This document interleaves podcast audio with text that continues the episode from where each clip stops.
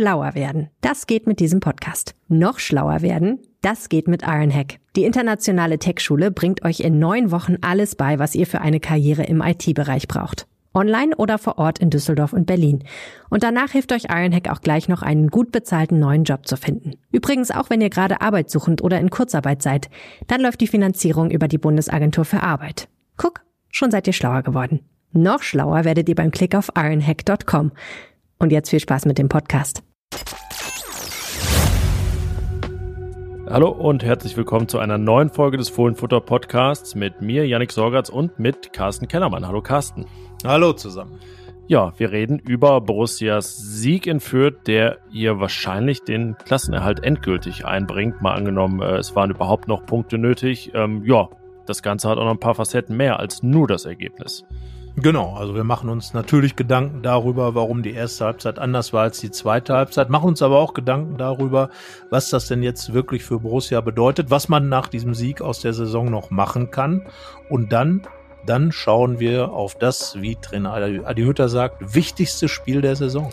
Genau, Derby Time im Borussia Park am Ostersamstag. Wir sind sehr gespannt, was das wird. Wir sind uns eigentlich einig, dass es ein interessantes Fußballspiel wird.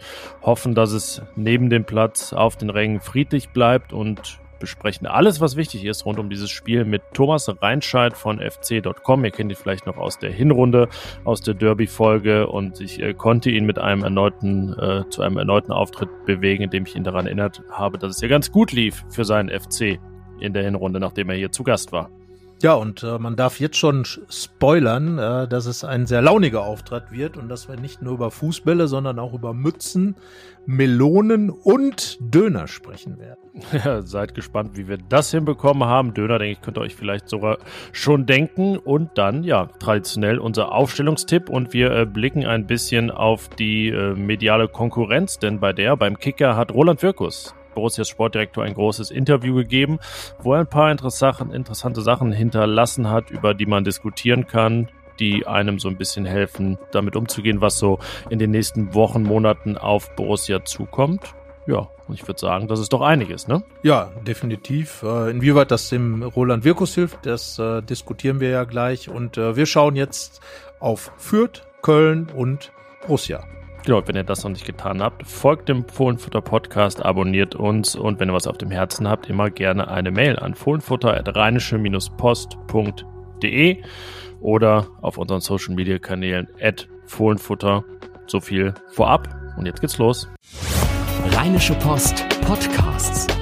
Fohlenfutter, der Podcast für Fans von Borussia Mönchengladbach.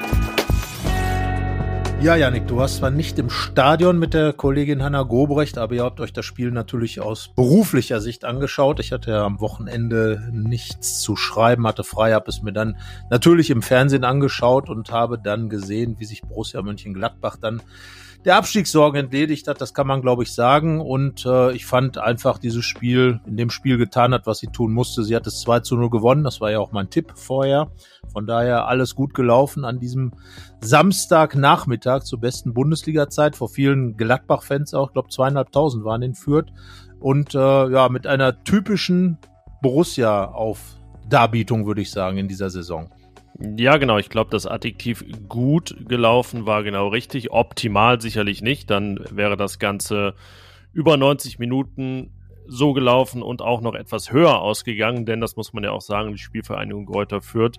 Ähm, so sehr sie sich auch zuletzt stabilisiert haben mag, ähm, einfach unterm Strich eine Mannschaft, die ähm, ja, eine halbe Klasse schlechter ist oder zumindest ist da nicht in der Lage ist, Borussia Mönchengladbach, wenn, wenn es mal aufdreht, zu stoppen. So ging es eigentlich von Anfang an los. Also, wenn wir ehrlich sind, hätte es auch schon nach 10 Minuten 2-0 stehen können, stand dann nach 24 Minuten 2 0. Dabei blieb es. Das ist so ein bisschen der kleine Haken. Wir können ja vielleicht äh, gleich oder später mal drüber reden, warum dann die zweite Halbzeit letztlich 0 zu 0 ausging. Also außer weil keine Tore gefallen sind. Ähm, ja, aber dann vielleicht mal einsteigen mit diesem wirklich ja guten, entschlossenen und sehr angriffslustigen Beginn von Borussia. Ja, ich glaube, das war eigentlich genau das, was die Mannschaft auch bringen musste. Das ist eigentlich äh, etwas, was die Mannschaft auch schon oft ausgezeichnet hat, äh, auch schon in der Saison vorher, dass sie wirklich äh, immer dann gut in die Spiele reinkommt und da wirklich sehr engagiert rangeht. Und genau so muss man es natürlich auch in Fürth machen, um gleich zu zeigen, wer, wer hier äh, das Heft in der Hand hat. Und äh, das hat sich auch ausgezahlt im Grunde genommen war das Spiel ja nach 24 Minuten entschieden. Äh, die Fürther sind ja nie wieder wirklich richtig reingekommen. Es ging ja dann eher darum, wie hoch Gladbach jetzt gewinnt und wie überlegen dann das äh, Ergebnis auch ausfällt. Die Fürther, ähm, ja, stehen halt zu Recht da, wo sie stehen und werden auch äh, zu Recht dann absteigen, weil sie einfach nicht die Möglichkeiten haben, in der Bundesliga dann äh, mitzuhalten. Und wenn eine Mannschaft wie Gladbach auch in dieser Ausstellung mit Embolo, mit Player, mit Thuram, die dann auch äh, plötzlich noch eine gewisse Spielfreude für sich entdeckt haben und äh, entwickeln, ähm, dann ist das einfach eine andere Liga und da muss Gladbach so ein Spiel mindestens 2 zu 0 gewinnen. Aber wichtig ist halt, das von Anfang auf den Platz zu bringen und das hat die Mannschaft dann auch getan. Ja, das hatte neben den genannten auch ein bisschen zu tun, fand ich, mit Florian Neuers und Stefan Leiner, die beide ihre Rollen sehr offensiv interpretiert haben. Neuhaus, ähm, also ich habe mal zwischendurch auf die durchschnittliche Positionierung geguckt, da war der wirklich deutlich vor Brill Embolo und Stefan Leiner äh, eigentlich auch Außenstürmer in dieser Partie, war ja auch in der Anfangsphase gar nicht, gar nicht hinten gefordert, hat den Elfmeter rausgeholt, hat auch diese Neuhaus-Chance mit seiner Flanke eingeleitet, über Skelly ging es dann ähm, und ja, Neuhaus so ein, war so ein halber Elfmeter, den, den hat er nicht gemacht, den richtigen Elfmeter hat Alassad Player dann verwandelt und davor das 1 zu 0 von Marcus Thuram, der ja ähm, auch wenn wir darüber reden, äh, genau was nur gut und nicht optimal gelaufen ist, in diesem Spiel durchaus häufiger als einmal hätte treffen können und müssen. Und dann in der zweiten Halbzeit auch noch Florian Neuhaus mit einem sehr plumpen und ich sag's mal so, dummen Foul das 3 zu 0 geklaut hat. Aber ansonsten ähm, hat Tyram ja seinen Aufwärtstrend der vergangenen Wochen auch fortgesetzt. Ja, nicht nur Tyram. Also man muss ja bei allem, äh, wie die zweite Halbzeit dann auch unspektakulär, so würde ich sie mal nennen, gelaufen ist, festhalten, dass die Borussen ja einen deutlichen Aufwärtstrend haben. Vier Spiele, zehn Punkte, ähm, nur ein Gegentor ähm, 3-2 zu 0 Siege, auch wenn das jetzt nicht die Creme der, der Bundesliga-Gegner war, aber wurden eben diese Punkte geholt. Das, was wir ja auch quasi äh, gefordert haben, wenn wir es mal so formulieren wollen, dass man jetzt in dieser Phase einfach äh, dann auch konstant punktet. Ähm, und äh, ja, haben halt die Hürde in Fürth dann so genommen, wie man sie nehmen muss, ähm, wie es vielleicht auch ein bisschen zu dieser Saison passt. Es fehlt dann eben so die Krönung, dass man so ein Spiel vielleicht mal durchzieht, dass man dann wirklich äh, vielleicht auch mal komplett glänzt, so wie es bei diesem 5 zu 0 gegen die Bayern war. Ähm, aber das scheint in dieser Saison irgendwie noch nicht so in der Mannschaft drin zu sein. Aber ähm, jetzt äh, beginnt natürlich eine Phase, wo man dann äh, diesen Druck nicht mehr hat, äh, nach wirklich nach unten schauen zu müssen. Da wird sich dann zeigen, werden wir gleich auch nochmal ausführlicher darüber sprechen, was da noch möglich ist. Aber jetzt in Fürth einfach, finde ich, alles richtig gemacht und die, die von dir angesprochenen Liner Neuhaus, ähm, Player Tyram äh, haben wirklich da ihren Teil dazu beigetragen und bei Tyram äh, ist mir halt nur aufgefallen, wie exzessiv er sein Tor bejubelt hat. Das war ja Wahnsinn. War also, gar nicht aufzuhalten. Er hat quasi all, alle Eckfahnen eingesammelt ja. und äh, gejubelt gleichzeitig mit ihm. Ja, also das, da kann man ja dann gleich schon wieder äh, sozusagen, wenn man in einem Comic wäre, würde man ja über allen Fanköpfen die sprechen. Müssen wir, jetzt, müssen wir jetzt die Ironie markieren, weil es ja irgendwer vielleicht nicht gesehen hat und nicht wissen kann, dass es ironisch gemeint war. Also kurzer so, sogenannter Disclaimer. Natürlich hat Markus Thuram, was heißt natürlich, aber er hat eben nicht exzessiv gejubelt. Ja, also man hat schon mehr von ihm gesehen, ähm, dass er so tatsächlich da freudiger erregt war als bei diesem Tor. Ähm, aber man sollte vielleicht auch nicht immer auf jedes Detail schauen. Er hat das Tor gemacht, darum geht's ja letzten Endes. Äh, wie er jubelt, ist dann eigentlich relativ egal. Ähm, aber wie gesagt, äh, insgesamt bei ihm, bei äh, Player, der wirklich äh, im Moment der absolute äh, Borusse sozusagen ist, der beste Feldspieler, ähm, mit Scorerpunkten, mit Toren, wichtigen Toren, vor allem auch jetzt das 2 zu 0 hat der Spieler eben zugemacht, wie ich eben schon gesagt habe. Also alles in allem äh, auch Brell Embolo, der immer sehr engagiert ist zumindest und äh, die drei da vorne diese Lust wieder entwickelt haben. Und äh, wenn die natürlich ins Spielen kommen, das, das haben ja auch die Fernsehexperten dann gesagt, dann hat Gladbach da schon richtig was zu bieten und ähm, einfach so viel zu bieten, das führt dann so aussieht, wie es aussieht, nämlich chancenlos. Ja, über dieses Offensivtrio werden wir später auch noch im Podcast reden. Da gibt es ja neue Verlautbarungen von Roland Wirkus im Kicker zu deren Zukunft. Ähm, das aber im späteren Blog und Alassane Player. Ihr könnt es euch denken. Äh, letzte Woche haben wir gedacht, hm, vielleicht könnte es auch mal einen anderen Spieler des Spiels geben als Jan Sommer. Jan Sommer, ähm, ja, zwangsläufig konnte er es fast gar nicht werden, weil er erst in der 72. Mal einen Ball aufs Tor bekommen hat. Deswegen gleich dann ja, mal wieder muss man sagen, ein Loblied wahrscheinlich auf Alassane Player. Ähm, anderen würde ich gerne noch loben, das ist Jordan Bayer. Den haben wir nun auch äh, in den vergangenen Wochen immer mal wieder hervorgehoben, aber man muss sagen, der der Junge, jetzt sagen wir immer, Roland Wirko soll nicht immer die Jungs sagen, aber jetzt sage ich es sag schon selber, ähm, äh, fuchst sich richtig rein, wird äh, zum richtigen Bundesligaspieler, etabliert sich und ähm, mit seiner Souveränität, die er mittlerweile hat, auch Entschlossenheit, auch ähm, am Ball dann immer wieder mit, mit seinen äh, Andribbling-Aktionen. Also ähm, ja, das kann sich sehen lassen und auch das äh, kann man immer mal zugeben. Ich hätte es im vergangenen Sommer wirklich nicht gedacht. Habe auch noch mal reingeguckt, äh, wie so mein Vorbereitungsfazit aussah. Ähm, da bin ich ihn eher äh, kritisch angegangen, sagen wir es mal so. Und dann wäre er auch fast ausgeliehen worden an Werder Bremen. Ähm, aber ja, die Entwicklung war so nicht abzusehen. Gut, dass er sie genommen hat. Gut für Borussia, gut für ihn und gut fand ich war auch in Fürth. Ja, vor allen Dingen hat er verstanden, worum es im Moment geht. Es geht einfach darum, äh, für Spieler wie ihn sich für die neue Borussia, er hat ja seinen Vertrag langfristig verlängert, zu positionieren. Und im Moment, äh, wenn man jetzt mal Matthias Ginter, der ja Gladbach nach der Saison verlassen wird, abzieht und dafür Marvin Friedrich in die Mannschaft tut, dann ist äh, Bayer auf jeden Fall gesetzt. Also da muss man jetzt auch nicht zwangsläufig wenn man schon nicht viel Geld ausgeben kann, äh, auch darüber werden wir später noch kurz reden, aber muss man nicht zwangsläufig noch einen Verteidiger holen. Natürlich Jordan Bayer immer so ein bisschen ausfallanfällig, sage ich mal, hatte ein paar Mal Corona, war dann auch mal verletzt, aber wenn er jetzt stabil wird, so stabil wie er spielt, das ist, finde ich, ein großer Vorteil von ihm, dass er diese Phase, in der er doch immer so einen ja, kleinen Aussetzer im Spiel drin hatte, überwunden hat ich glaube, so das führt mit eines seiner besten Spiele für Gladbach war. Und äh, ja, das zeigt eben, dass er eine Entwicklung äh, da wirklich gemacht hat und ähm, offenbar auch mit diesem System, das ihm ja total entgegenkommt mit der Dreierkette, das eben einen Platz mehr in der Innenverteidigung oder in der Verteidigungsreihe bietet aber Jordan Bayer, und das haben sie ja auch schon viele Einsätze zu Anfang bei Marco Rose gezeigt, ist eben auch einer, der mal nach vorne geht. Wenn man überlegt, dass Matthias Ginter eigentlich der Verteidiger ist, der viel nach vorne macht und dann eben nicht mehr da sein wird in der neuen Saison, ist es ja auch wichtig, wenn Jordan Bayer dann vielleicht diese Rolle so ein bisschen hinten raus übernimmt.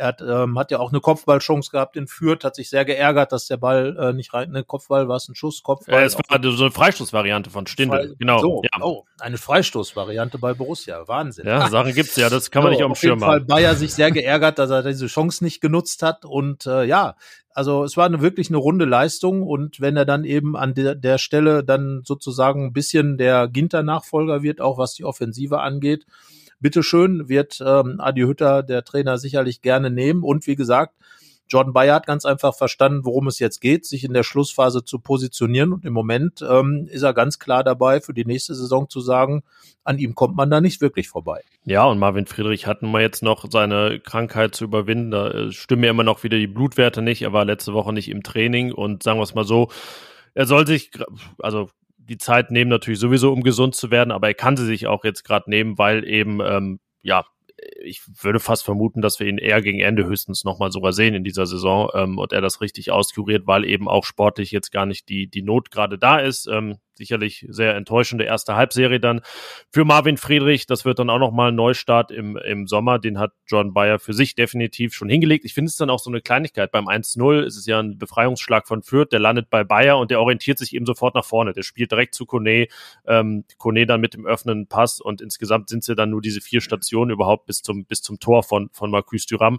Das ist ähm, das, was Adi Hütter auch, auch sehen will natürlich äh, so, so schnelle Angriffe, die äh, jetzt gar nicht überfallartig, kontermäßig irgendwas sind, sondern einfach sehr zielorientiert nach vorne, viel vertikal. Das war in dem Fall dann gegeben und mit Jordan Bayer als Ausgangspunkt.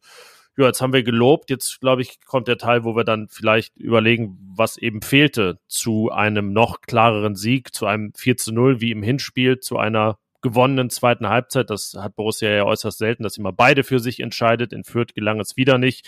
Ähm, ja, was war der Grund dafür? Also für mich waren es vor allem die nicht erzielten Tore. Ich meine, Florian Neuhaus, du hast den Elfmeter aus der ersten Halbzeit schon angesprochen, also Elfmeter in Anführungsstrichen.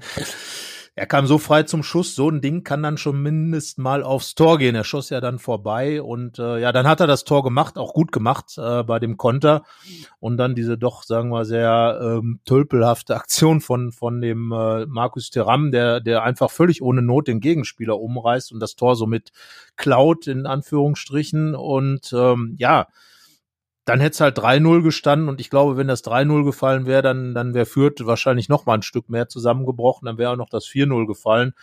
Also ähm, ich habe die zweite Halbzeit als relativ, wie ich es gesagt habe, unspektakulär wahrgenommen. Äh, da sind die Gladbacher wenn man es jetzt mal in dem Fohlen-Bildlein äh, sehen will, nicht höher gesprungen, als sie mussten. Ist ein bisschen schade manchmal, weil man darf sich auch gerne mal in so einen Rausch reinsteigern, aber vielleicht ist das nicht die Zeit dafür. Für mich haben Tore gefehlt, die auch möglich waren. Also Gladbach hatte ja auch in der zweiten Halbzeit die klareren Chancen. Und äh, wie gesagt, das eine Tor ist gefallen, hat man sich selber geklaut. Und ich glaube, ein, zwei andere Dinger, die Chance von Jordan Bayer schon angesprochen, hätten dann das Ergebnis auch nochmal in die Höhen schrauben können, ähm, wo wir jetzt wahrscheinlich sagen würden, ja, bei 4-0 und da sind es dann einfach die Tore, die den Unterschied ausmachen, wäre alles in Ordnung gewesen. Ja, es war letztlich ein, ein kleiner Mainz-Effekt, ein Einbrüchchen nach der Pause, ähm, gar nicht so dramatisch wie da, aber eben auch so, der Gegner kommt raus, hat ein bisschen umgestellt, der ähm, Taktikblogger von Borussia Explained hat das nochmal gezeigt, auch in seinen, in seinen Schaubildern, ähm, das äh, führt dann da viel mannorientierter war im Mittelfeld, wo ich mich ein bisschen gefragt habe, wenn man doch das Mainz-Spiel gesehen hat, wie Mainz das in der zweiten Halbzeit gemacht hat, warum Fürth das eigentlich nicht in der ersten Halbzeit gemacht hat. Gut, vielleicht wollten sie auch und konnten nicht. Das kann ja auch immer sein. Ähm, aber so war es dann eben das Borussia erneut. Das war ja gegen Hertha schon so. Ähm, das war auch gegen Bochum so, bis dann das 1 zu 0 fiel, dass man aus der Pause erstmal nicht so gut rauskam, dass der Gegner wirklich sehr dominant war, viel Ballbesitz hatte, man dann erstmal hinterherläuft. Deswegen ja, war dieser ähm, Flow der ersten Hälfte besonders der ersten halben Stunde ein bisschen weg. Hinten raus war es dann natürlich auch viel, ähm, glaube ich, Geplänkel von, von beiden Mannschaften. Führt da nicht so zwingend und gefährlich. Borussia mit vielen Wechseln, mit dem äh, Comeback auch von Jonas Hofmann in den vergangenen, in den letzten zehn Minuten. Und äh, ja, dann trudelte es so ein wenig aus. Ja, wie du gesagt hast, man äh, hätte dann vielleicht auch mal so ein bisschen Rausch, den man gerne sehen würde. Aber wahrscheinlich ist das ähm, am 29. Spieltag einer solchen Saison auch ein bisschen viel verlangt. Unterm Strich steht aber, dass Borussia zwar nicht de facto gerettet ist, aber ja, was soll da noch anbrennen? Bei 11 Punkten Vorsprung, bei 37 Punkten. Das äh, hat es in der Bundesliga-Geschichte einfach noch nicht gegeben, dass eine Mannschaft das verspielt hat. Und wir gehen auch nicht davon aus, ähm, sondern Borussia wird auch in der nächsten Saison Bundesliga spielen. Ja, da müssen ja auch andere noch mitspielen, wenn Borussia das verspielen. Also selbst wenn sie jetzt nichts mehr holen würde, würde es wahrscheinlich Hertha BSC schaffen, immer noch ein Tor weniger ja. zu schießen. Und die auch noch und, gegeneinander äh, spielen teilweise. Deswegen ja. kann Borussia auch wirklich nächsten Samstag da schon alles klar machen. So, und äh, vielleicht das Rauschhafte hält man sich dann vielleicht noch zurück fürs Derby, wer weiß. Ähm, das kann ja auch sein. Ja, wie gesagt, ich glaube, so ein Spiel wie in Fürth ist einfach, ich ich habe gestern Abend, am Sonntagabend, äh, da lief ja dann Liverpool oder Manchester City gegen Liverpool. Das war halt so ein Spiel über 90 Minuten, richtig starker Fußball. Aber auch da, der FC Liverpool in der ersten Halbzeit kaum existent, komplett an die Wand gespielt worden. In der zweiten Halbzeit ganz anderes Bild. Plötzlich äh, Manchester City mit größerem Problem, weil Liverpool plötzlich weitaus mannorientierter und präsenter war. Also genau das gleiche Problem, was Borussia jetzt mit führt oder Mainz vorher hatte, City dann letzten Endes das auch. Also freut, freut die Fürther jetzt aber, dass sie mit Jürgen Klopps Liverpool in einem Atemzug genannt Ja, ich meinte jetzt vielleicht eher die Mainzer. Also ja. es ist aber so, dass die Liverpooler dann äh, natürlich auch da, dann sind ja auch die Situationen. Man mag sich natürlich immer vorstellen, was passiert, wenn Fürth tatsächlich irgendein Tor Tor erzielt. Aber äh, da ist der Fußball, finde ich, sowieso relativ inkonstant geworden. Das, das Problem haben ja alle Mannschaften. Ich meine, äh, wenn irgendwo ein Gegentor fällt, dann wackelt ja äh, fast jeder irgendwie noch. Und äh, von daher, der Vergleich war ja eben sehr groß und sehr mächtig, weil das war wirklich ein absolut herausragendes Spiel. Äh, Manchester City gegen Liverpool und Gladbach gegen Fürth oder Gladbach in Fürth war dann eben, sagen wir mal, ein Bundesligaspiel, was man so mitnimmt, äh, wenn man es jetzt mal ganz objektiv betrachtet, mit einer völlig langweiligen zweiten Halbzeit und einer guten ersten Halbzeit, die auch finde ich, unterhaltsam war, weil Gladbach richtig gut gespielt hat, genau wie schon gegen Mainz. Man sieht einfach die Aspekte, die Adi Hütter auch im Fußball haben will. Man hat es über äh, 90 Minuten weitgehend gegen Bayern gesehen, gegen Dortmund vielleicht beim 1-0-Sieg, wie, wie das Ganze funktionieren kann. Die Frage ist, wie sehr kann man solche Intensität über 90 Minuten bringen, wenn man nicht Eintracht Frankfurt ist. Aber auch da sieht man ja, geht mal so, mal so. Also von daher, ich glaube einfach, dass dieser moderne Fußball extrem viel Kraft kostet und deswegen auch extrem wackelig manchmal wird. Aber die Gladbacher müssen einfach in solchen Spielen vielleicht noch ein bisschen mehr die Dominanz durchhalten. Dann sieht das ganz anders aus. Aber im Grunde genommen hatte Fürth eigentlich keine Chance.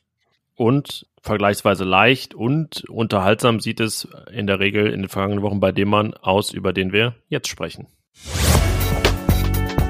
Der Spieler des Spiels.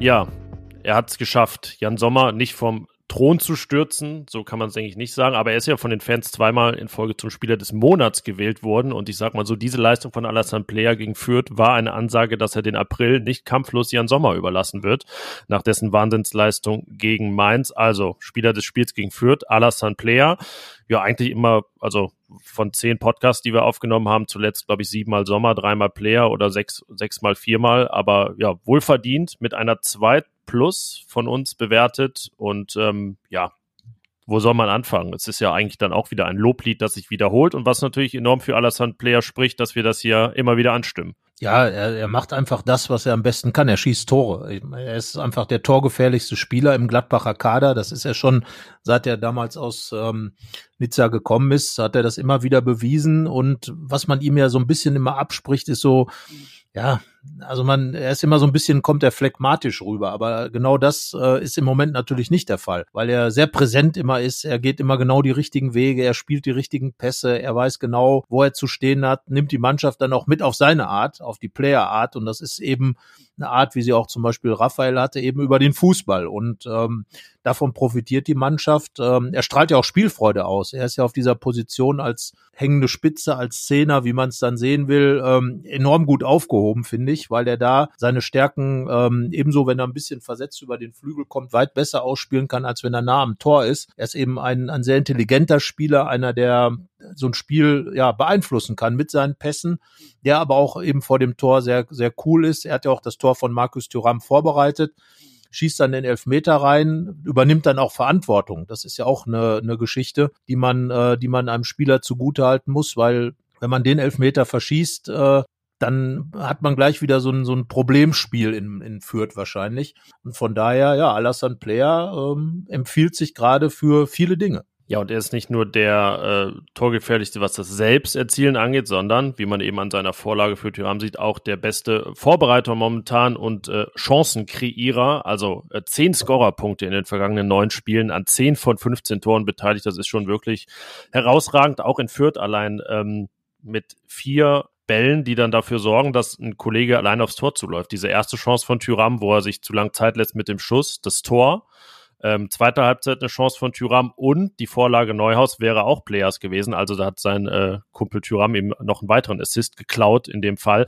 Äh, und das ist einfach wahnsinnig gut. Also es gibt ja nicht nur die Expected Goals, sondern auch die Expected Assists. Dieses Neuhaus-Ding ist natürlich dann aufgrund des Fouls verschwunden, aber ansonsten wäre dabei anderthalb Vorlagen gegeben. Das ist ein überragender Wert äh, gewesen bei anderthalb Vorlagen. Das ist äh, überragend, hat wieder sieben Chancen kreiert. Das haben wir ja schon mal thematisiert, dass er da wirklich in einem sehr erlesenen Bundesliga-Kreis sich da auch bewegt in dieser Saison. Übrigens war da auch schon in der Hinrunde gar nicht so schlecht. Ich, ich habe mir das gestern nochmal angesehen, es war mir gar nicht mehr so bewusst. Er hatte ja eine Phase, ähm, als dann auch Brill Embolo zwischenzeitlich mal wieder verletzt war, wo er schon mit Stindl und ähm, Hofmann wirklich äh, brilliert hat. Erinnere mich da an das Spiel gegen Bochum, gegen, gegen Fürth war auch äh, sehr stark. Ähm, und dann ist er ja gegen Freiburg einer derer gewesen, die ausgewechselt wurden nach 28 Minuten beim Stand von, ich glaube, da stand ja 0-5 und äh, spielte danach wochenlang wirklich gar keine Rolle, bis eben Christoph Kramer, auch das haben wir schon oft thematisiert, Corona bekam und Player eher unverhofft gegen Bielefeld in die Startelf rutschte. Also ähm, ja, in Summe war es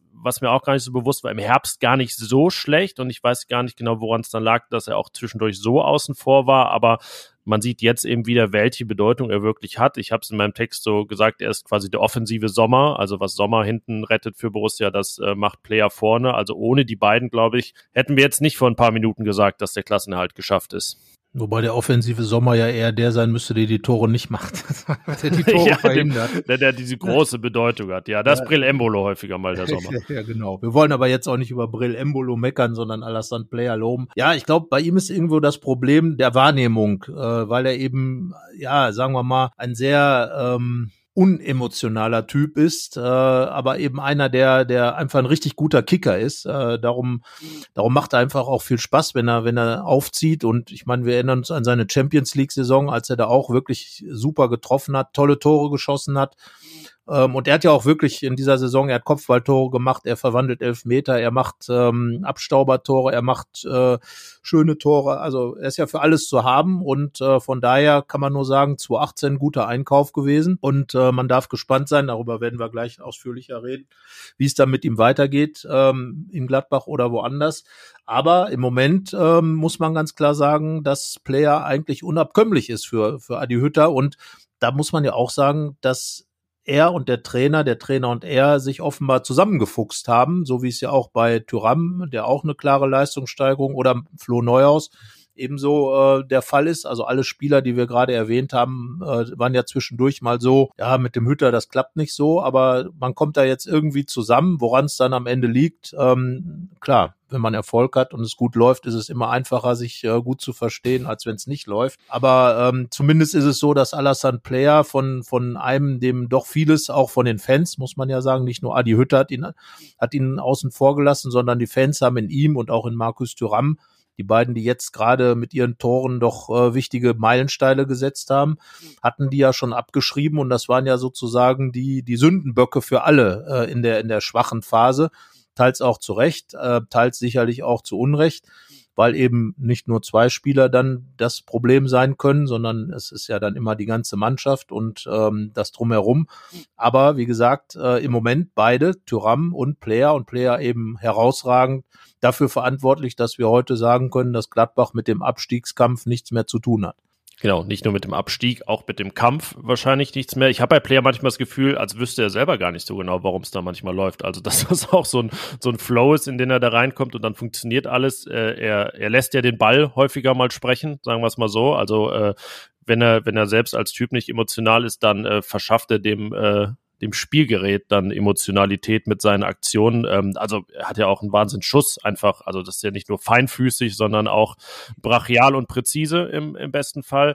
Ja, und eigentlich ist es total seltsam, weil er also ja so eine wichtige Rolle jetzt äh, einnimmt, dass man sagen muss, ja, dieser Mann muss gehalten werden. Das wäre einfach fatal für Borussia, den zu verlieren. Aber trotzdem gibt es das irgendwie nicht so in diese Richtung. Ja, gut, äh, man muss natürlich auch sagen, dass Gladbach braucht Geld, wenn es etwas tun will. Und mit anderen Worten, äh, ist Player dann natürlich auch einer, der einen Marktwert hat äh, und der gerade sicherlich den Marktwert auch wieder steigert. Äh, von daher Vertrag äh, Ende 2023. Ähm, äh, klar überlegt man dann, ist es der, der im Sommer möglicherweise ähm, dann auch nochmal Geld bringt, beziehungsweise entscheidend tut's ja sowieso Player, weil niemand wird ihn einfach verkaufen können, weil er das nicht will.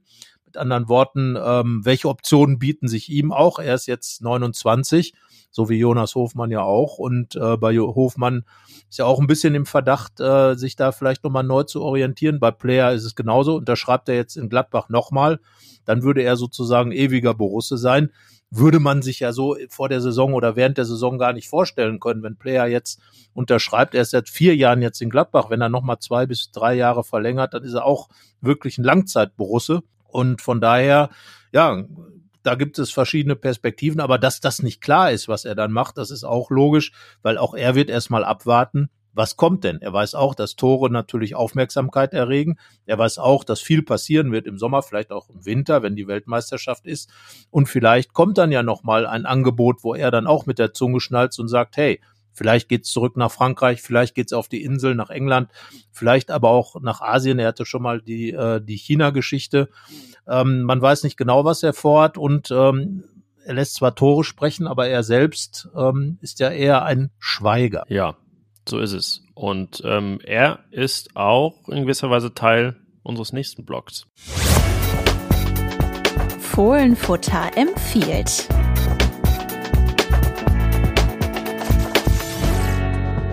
Denn ich habe mir nach Fürth mal Gedanken gemacht, jetzt wo die Klasse ja, ja ziemlich, ziemlich gehalten ist und es eigentlich nur eine Formsache ist, was Borussia sich noch so vornehmen könnte für den Rest der Saison. Da ist einer der Punkte, dass äh, so ein zweistelliger Torschütze ja auch immer was ganz Nettes ist. Da hat Player jetzt Hochmann eingeholt, beide bei acht Toren.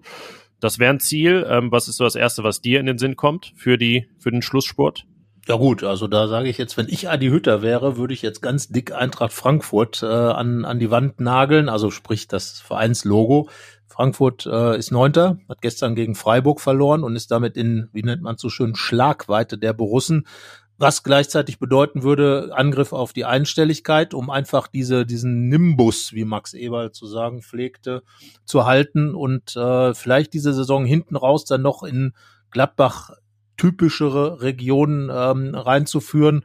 Das muss, das muss definitiv ein Ziel sein. Und naja, wir reden ja später noch über das wichtigste Spiel, wie Adi Hütter im Vorfeld des Fürth-Spiels gesagt hat. Er meinte da nicht das Fürth-Spiel, sondern das Derby gegen Köln es wäre ja auch ganz nett, wenn man in dieser Saison mal gegen einen rheinischen Rivalen gewinnt. Also bisher gab es ja nur Sänge, auf Deutsch gesagt, in 0-4 in Leverkusen, Heimniederlage gegen Leverkusen 1-4 in Köln und da darf man ja, vielleicht nicht mal, mal gegen Mainz gewonnen, was ja auch im Rhein liegt, nicht mal das. Ja, natürlich, aber das ist ja kein rheinischer Rivale, sondern nur ein Karnevalsverein. Sagen die selber, sagen die selber, wie die Kölner.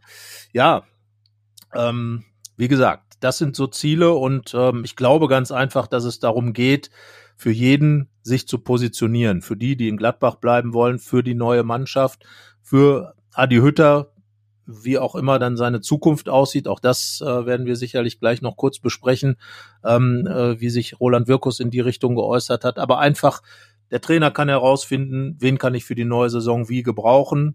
Man kann sich als Spieler positionieren, wie wir es eben bei Jordan Bayer gesagt haben. Und man kann vor allem eines tun, man kann den Fans zeigen, hey, wir können mehr als das, was ihr bisher von uns gesehen und gehalten habt.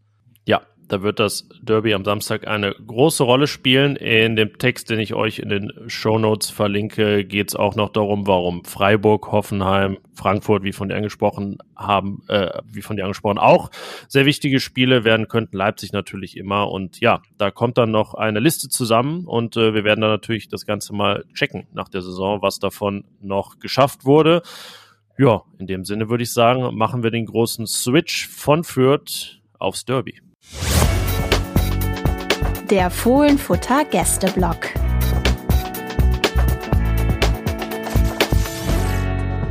Ja, ich habe es die letzten Wochen schon häufiger so angekündigt. Es folgt eine neue Ausgabe von Was seitdem geschah. Denn wir haben wieder den gleichen Gast wie in der Hinrunde. In diesem Fall vor dem Derby ist es Thomas Reinscheid von fc.com. Erstmal hallo Thomas.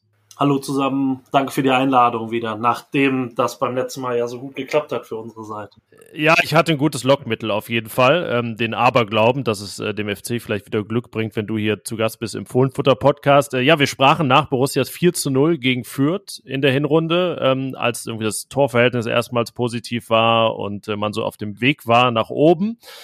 Es folgte ein 1 zu 4 beim ersten FC Köln. Ich glaube, das 1-3 wäre schon einer der höchsten, äh, eine der höchsten Derby-Niederlagen der vergangenen Jahre gewesen. So, glaube ich, seit äh, 25 Jahren die höchste. Ähm, blicken wir erstmal kurz zurück. Was hat das damals bei dir ausgelöst? Ich habe hier auf meinem Zettel stehen, wie beseelt warst du von diesem Derby-Sieg?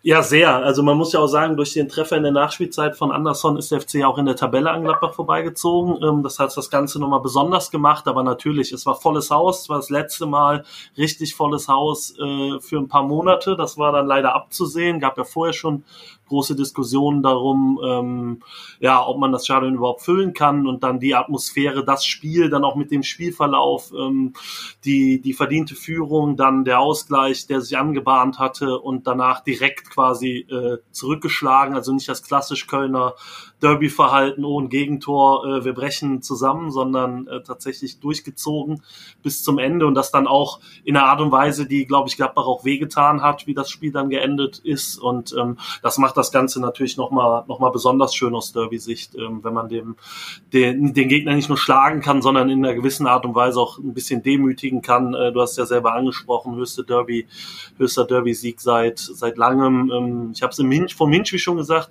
mir tat sehr gut, ähm, wie lange diese Rose-Diskussion nachhalte äh, nach dem, nach dem Derby-Sieg in Gladbach letzte Saison. Ähm, da war das 4-1 jetzt nochmal äh, noch irgendwie das, die, die Kirsche auf der Sahne. War das denn für die Kölner, sind ja solche Derbys, glaube ich, auch dann, oder nicht nur für die Kölner, generell solche Derby-Siege sind ja auch eine Art von Initialzündung. Ich glaube, äh, da ist mit der Mannschaft ja auch nochmal ein ganz anderes Selbstvertrauen passiert, oder? Ja, schon. Also man kann schon sagen, dass das nochmal gezeigt hat. Ich glaube, ähm, der, der restliche äh, Hinrundenverlauf hat es dann ein bisschen relativiert, was die Stärke der Gladbacher anbetraf in der Zeit. Vielleicht war es ja auch das Derby, das die Gladbacher gebrochen hat, dann im, im Nachblick. Ähm, aber ähm, natürlich, also Gladbach hat vom rein vom Papier her eine richtig, richtig gute Mannschaft auf dem Platz und hat ja auch nicht zu Recht in, äh, nicht zu Unrecht in den letzten Jahren sehr weit oben mitgespielt. Und selbst in der Saison jetzt, ne, also man hatte die Bayern 5-0 geschlagen und man weiß, was Gladbach mit dem FC in Derby sehr, sehr häufig tut.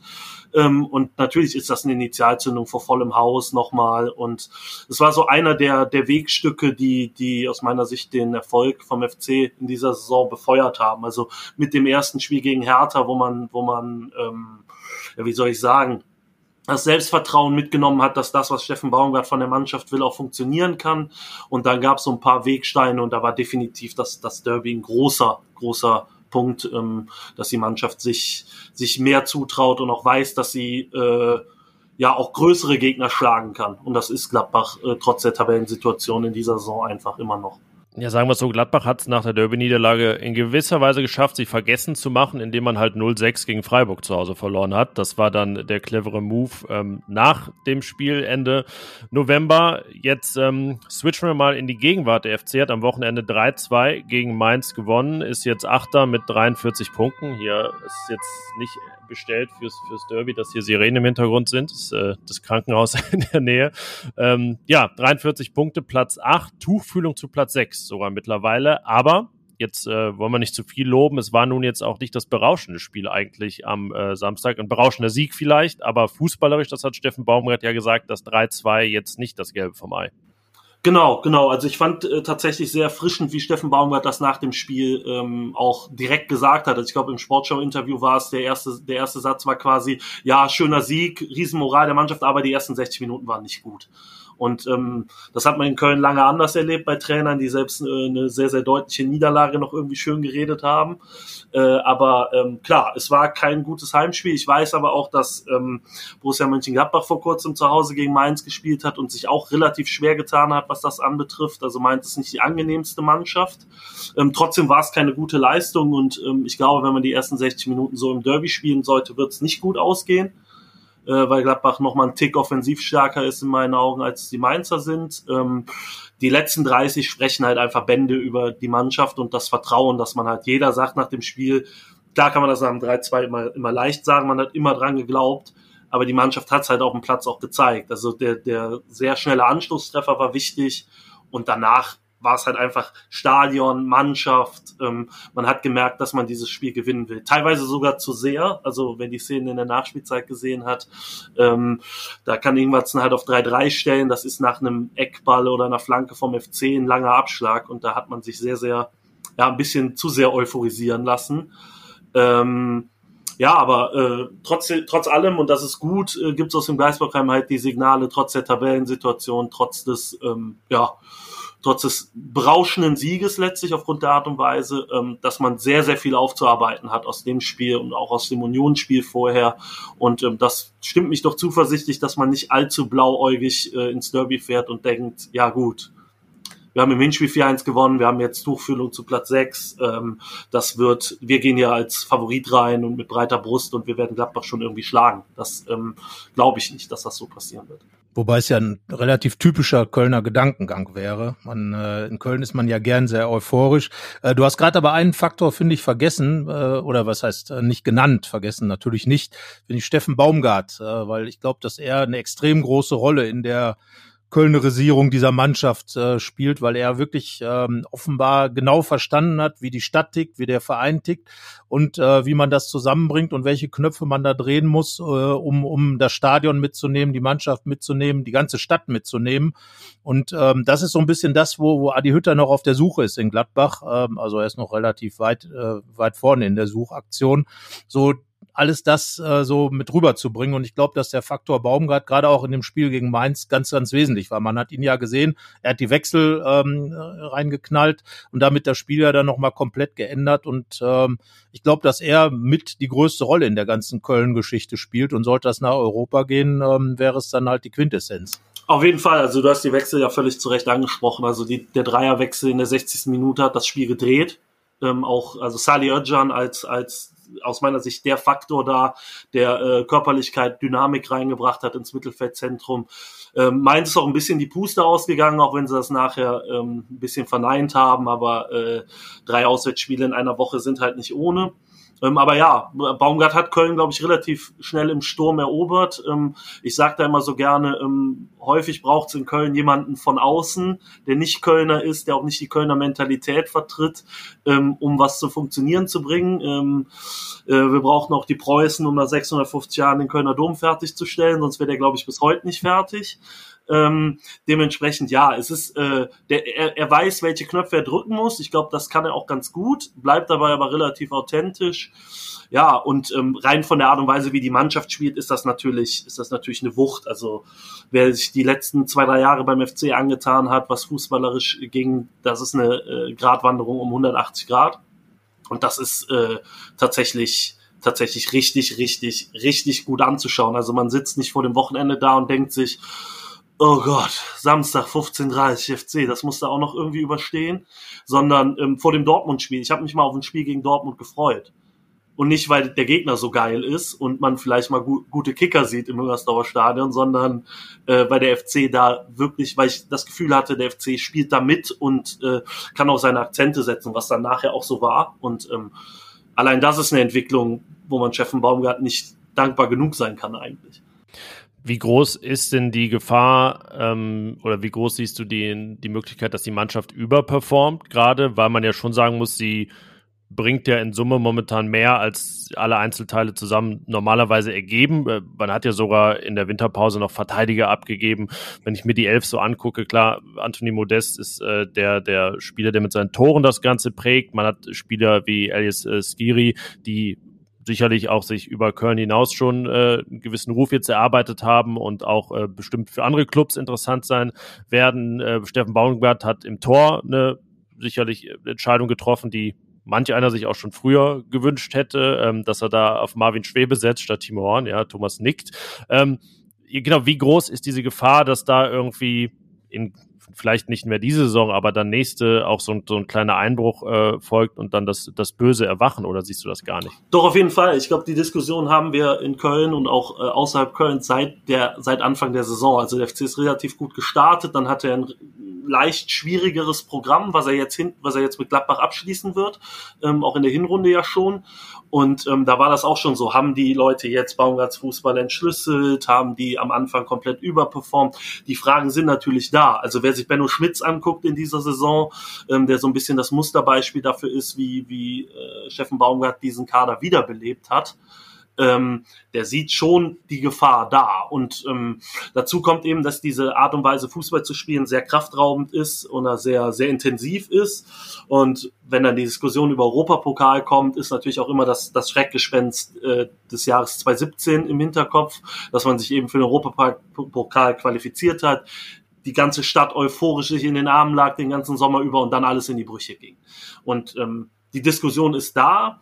Ich sehe das aber tatsächlich aktuell überraschend gar nicht so schlimm, weil der Kader mittlerweile nachweist, dass egal wer ausfällt, also es gibt ein paar Ausfälle, die man nicht so leicht kompensieren kann, Anthony Modest, teilweise auch Jonas Hector, ähm, aber dass dieser Kader im Grunde genommen weiß, was er spielen muss und spielen soll. Ähm, es gibt einen gewissen Qualitätsabfall auf manchen Positionen, aber die grundsätzliche Art und Weise, wie dieser Fußball vonstatten gehen soll, der scheint sich in der Mannschaft schon, also in den Köpfen der, der Spieler schon, schon eingepflanzt zu haben.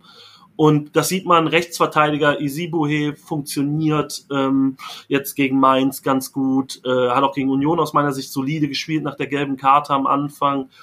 Ähm, andere Positionen, Sali Özcan entwickelt sich grandios, ist mittlerweile der Go-To-Guy dieser Mannschaft auf dem Platz und, und, und. Also es sind schon noch, es ist in gewissen Phasen noch Luft nach oben. Man merkt aber auch natürlich die, die Limitation des Kaders.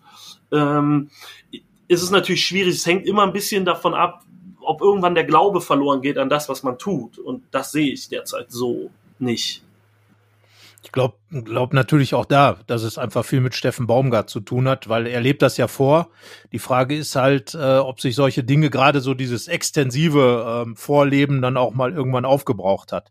Weil wenn du dann Phasen hast, wo es nicht funktioniert, ähm, muss er halt zeigen, dass er dann vielleicht auch Alternativen zu bieten hat. Und da bin ich sehr gespannt drauf. Er ist ja sozusagen äh, im Moment mit einer der Trainer der Saison. Und äh, wie es dann eben in der zweiten Saison wird, wenn, wenn so diese, diese Euphorie nicht da, äh, nicht ein bisschen abgeklungen ist, sondern Erfolg auch Alltag wird in Köln. Das ist ja, glaube ich, immer so das Problem, mit Erfolg umzugehen in Köln. Und wie er das dann moderiert, da bin ich sehr gespannt drauf. Ja, auf jeden Fall. Das ist ja eine Frage, die, die sich, also ist es immer schwierig bei ihm was zu vergleichen, weil seine Vorstation so komplett anders war zum ersten FC Köln. Also in Paderborn hätte sich keiner beschwert, wenn es im zweiten Jahr halt nicht gelaufen wäre äh, oder sowas. Ich glaube hier in Köln und auch mit der Art und Weise, wie Steffen mit, mit Medien umgeht, ist das schwierig, wenn es mal nicht läuft. Also ich glaube schon, dass sich da Sachen entwickeln könnten, wo, wo im Hintergrund schon die, Wässer, äh, die Messer gewetzt werden und sowas. Das kann ich mir alles vorstellen. Das Problem ist, es gibt keinen Erfahrungshorizont dafür. Ich weiß nicht, ob Steffen Baumgart anders umgeht mit den Medien dann, wenn er, wenn er mal fünf Spiele am Stück verloren hat. Kann ja sein, dass er dann sagt, so, wir müssen uns jetzt auf uns selber konzentrieren. Ich äußere mich jetzt nicht mehr zum Ukraine, zum Krieg in der Ukraine oder was weiß ich nicht alles. Oder dann erst recht, um ein bisschen abzulenken ich, Man weiß es nicht. Und das ist das, das Komplizierte daran. Und ich glaube, gut, das ist im Sport halt häufig so, ne, ist alles so ein bisschen, bisschen Kaffeesatzleserei. Aber ähm, die Gefahr ist aus meiner Sicht auf jeden Fall da. Also es ist schon so, dass das wie wie entwickelt sich der Kader weiter? Ne? Es, die, die finanziellen Möglichkeiten in Köln sind nach den fetten Jahren begrenzt. Ähm, wie entwickelt sich äh, die Personalsituation insgesamt? Tauscht man viel oder tauscht man nicht viel? Und nutzt sich dann einen Trainer ab, nutzt sich nicht? Das ist schwierig vorherzusagen. Ich glaube, in Gladbach hat es lange sehr gut funktioniert in verschiedenen Konstellationen. Das muss man immer ich sage da nicht, nicht neidlos, weil der Neid war definitiv da, ähm, äh, muss man anerkennen, da, wie gut da gearbeitet wurde. Ähm, ich glaube, jetzt merkt man langsam, was so die, die Grenzen von Mannschaftsentwicklung sind und sowas. Und das wird man in Köln auch, äh, ja, bearbeiten müssen, das Feld, zu gucken, wie man so eine Struktur immer weiter organisch äh, wachsen lassen kann. Wie siehst du denn Baumgarts Entwicklung zu einem Trainer, der dann halt auch gefragt wird, was er vom, von dem Krieg in der Ukraine hält. Äh, da sind seine Aussagen ja ein bisschen äh, kritisch eingeordnet worden oder ja, weiß nicht, ob sie jetzt missverständlich waren oder auch sein sollten. Ähm, dann diese Sache mit dem Video, als er in der Corona-Quarantäne war, was so durch die Decke ging, was viral ging, diese ganzen, ganze Mützeninszenierung oder so, ist das was, was äh, A in Köln funktioniert, was B auch dort gebraucht wird, wonach die Leute eben lechzen? Oder ähm, siehst du das jetzt als jemand, der dann auch mal äh, kritisch auf sowas blickt, eher problematisch? Es kann natürlich problematisch werden, wenn es nicht läuft, kriegt man das natürlich ähm, alles um die Ohren gehauen. Ähm, Glaube ich, das wäre aber fast an jedem Standort so oder an jedem größeren Standort so. Ähm, ja, also er wirkt im Rahmen dessen, was er tut, noch relativ authentisch. Ähm, das muss man sagen. Klar, dieses Corona-Video. Ähm, aber er ist ja auch so an der Seitenlinie. Also es ist nicht viel Unterschied zu dem, äh, wie, wie er sonst coacht. Ähm, dass man vielleicht zu manchen Themen einfach mal die Backen halten muss, äh, glaube ich, das wird er noch lernen müssen in Köln. Ähm, ich glaube, das muss man in der Bundesliga grundsätzlich lernen. Ich glaube, niemand interessiert ist, was der Paderborner Trainer sagt, bei allem Respekt vor der Arbeit, die da geleistet wird. Ähm, ich glaube, was Lu Lukas Kwasniok ist, glaube ich, einer der einzigen Ungeimpften im deutschen Profifußball gewesen über lange Zeit. Das hat einfach niemanden gejuckt. Ähm, dementsprechend in Köln hat das einen, anderes, einen, anderen, einen anderen Stellenwert. Das ist in Gladbach dasselbe. Das sind große, traditionsreiche Bundesliga-Vereine mit vielen Fans. Da wird viel drüber berichtet. Dementsprechend, glaube ich, ist das ein Gewöhnungsprozess. Aber ja, das ist natürlich, das hat er jetzt, glaube ich, bei diesem, bei dieser, ja, relativ komisch formulierten Äußerungen, da muss man auf beide Seiten schauen im, im, im, im Krieg äh, in der Ukraine, äh, mal mitbekommen, dass häufig in Schlagzeilen gedacht wird, in, in ähm, manche auch nicht den ganzen Kontext sehen, so eine Aussage, ähm, dass man vielleicht dann eher den Weg gehen muss, den Jürgen Klopp geht, der dann halt einfach sagt, ey, Alter, ich bin, ich bin Fußballtrainer. Ähm, frag doch die Leute, die sich damit auskennen. Und das fand ich auch, fand ich halt grundsätzlich eine Art und Weise. Ich weiß, dass, dass Medien das gerne machen und dass das auch vielleicht seine Berechtigung hat. Ich finde das immer mega problematisch, Fußballleute nach Meinungen zu fragen, zu Themen, wo sie halt absolut wenig zu sagen können. Also außer Allgemeinplätzen. Was soll der Mann denn zum Ukraine-Krieg sagen? Das ist halt. Ja, du hast recht. Also. Halt, ne? Genau. dass da halt nicht viel Gutes bei rauskommt oder nicht, au außer die Standardfloskeln, sollte halt jedem klar sein. Und das finde ich halt, vielleicht ist es eine Hohlschuld der Medien, da ne, ist ein Thema, das, das nicht polarisiert, aber das die Leute beschäftigt, das dann abzuholen. Aber ob man da als Trainer, also keine Ahnung, ich würde da als Trainer so oft sitzen und einfach denken, was soll, Leute, was soll ich denn jetzt euch dazu sagen? Ja gut, das wäre manchmal Baumgart tatsächlich anzuraten, genau das zu denken und das zu tun. Wir können jetzt für uns, glaube ich, sagen, Yannick, dass wir den Adi Hütter noch nicht zu Ukraine-Krieg und ähnlichen. Äh, ja, das, äh, das war der, der, der Grund war tragisch an dem Tag, dass die PK ausfiel äh, aufgrund des Todes von, von Nachwuchsspieler Jordi Bongard. Aber ähm, ich, als ich das noch nicht wusste und zu PK fuhr, dachte ich, äh, ja, lass dieses Thema Ukraine jetzt an diesem Tag nicht unglücklich aufkommen. Und irgendwie ist es tatsächlich immer so, dass dieser Reflex da ist. Ähm, da muss man sich wahrscheinlich auch häufiger mal hinterfragen, wann es da ähm, angebracht ist, da, da irgendwie äh, wirklich Leute aus dem Fußball nachzufragen. In Max Eberl gab es ja in Gladbach einen Manager, der zu Fußballthemen immer sehr breit gefragt wurde. Ich fand da aber auch sehr häufig sehr brauchbare Antworten gegeben hat. Aber ja, insgesamt kann das, wie in dem Fall dann, äh, da hat es dann Baumgart getroffen, auch problematisch ausgehen. Ja, aber reden wir doch mal über Fußball und Steffen Baumgart nochmal. Äh, du hast eben immer gesagt, dass äh, er so ein authentisches Spiel hat auch. Was macht denn seinen Fußball eigentlich aus, wenn man jetzt als Gladbach sich darauf vorbereiten würde? Wo würdest du sagen, muss man ansetzen, äh, die Kölner zu bekommen? Und äh, was, was ist das, das Besondere, was Baumgart dem Fußball gebracht hat? Also ich, was mich überrascht ist, dass Köln weitaus mehr Fußball spielt als früher. Das auf jeden Fall. Also deutlich mutiger auch. Ne? Also das, das Spiel von hinten heraus ähm, teilweise Herzinfarkt gefährdet, weil man kennt ja die, die Holzfüße der letzten 25 Jahre des ersten FC Köln. Ähm, wenn man dann versucht, äh, der Torwart den Abschlag kurz in den 16er spielt und man da rauskombinieren will und sowas. Ähm, grundsätzlich, was er, was er bringt oder was, was die Ausrichtung der Mannschaft ist, ist eine sehr flankenlastige Mannschaft. Das muss man einfach sagen. Ich glaube, schlagen mit die meisten Flanken in der Liga. Ähm, was auch klar ist, wenn man einen hervorragenden Kopfballspieler wie Anthony Modeste in der Mitte hat, ähm, der, glaube ich, neun seiner 15 Saisontore per Kopf erzielt hat. Sehr hohes, sehr frühes Anlaufen, sehr aggressives Anlaufen, teilweise auch großes Überladen der Seite, wenn man auf Balljagd ist. Also ich glaube, wenn ich Gladbach was raten würde, wäre es immer, auch wenn es risikobehaftet ist, ein, zwei Leute auf der anderen Seite zu postieren, die lange Diagonalschläge verarbeiten sollen, weil ich glaube, dass das Baumgart-Pressing immer ganz gut überspielen kann.